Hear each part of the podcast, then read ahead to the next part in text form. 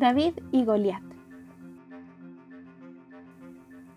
Un retrovirus, como la ciencia identifica al COVID-19, tiene un tamaño aproximado de 70 a 130 nanómetros.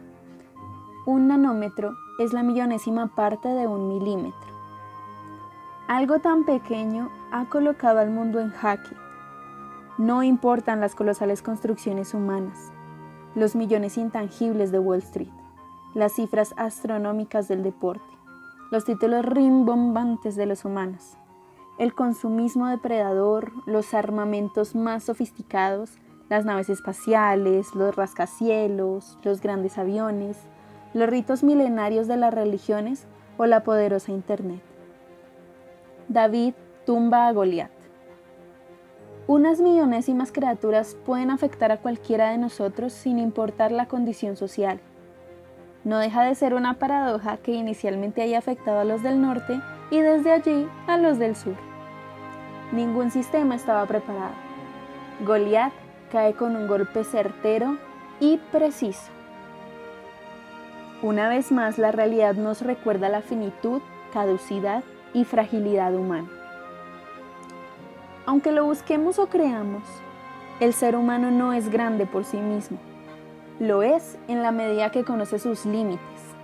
Es gigante cuando acepta su pequeñez y se completa en su creador.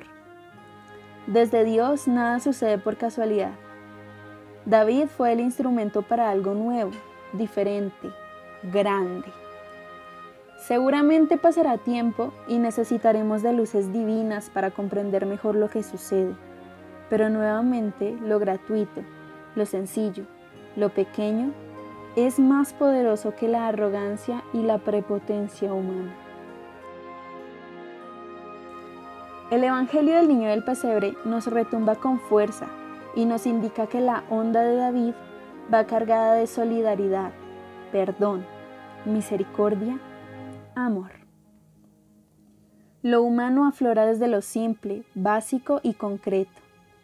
Encontrarse sin afán, parar, hablar, jugar, comer juntos, reír, conectarse con la trascendencia desde el amor a los demás, ser eclesia en familia, compartir lo que se tiene, unir fuerzas, sumar para construir, perdonar, agradecer, reconocer, valorar lo importante, replantear las relaciones y las prioridades personales y sociales, revisar los sistemas, las estructuras, son semillas de una nueva realidad de luz y gozo que pronto veremos, como aquella que experimentaron las mujeres al tercer día en la mañana.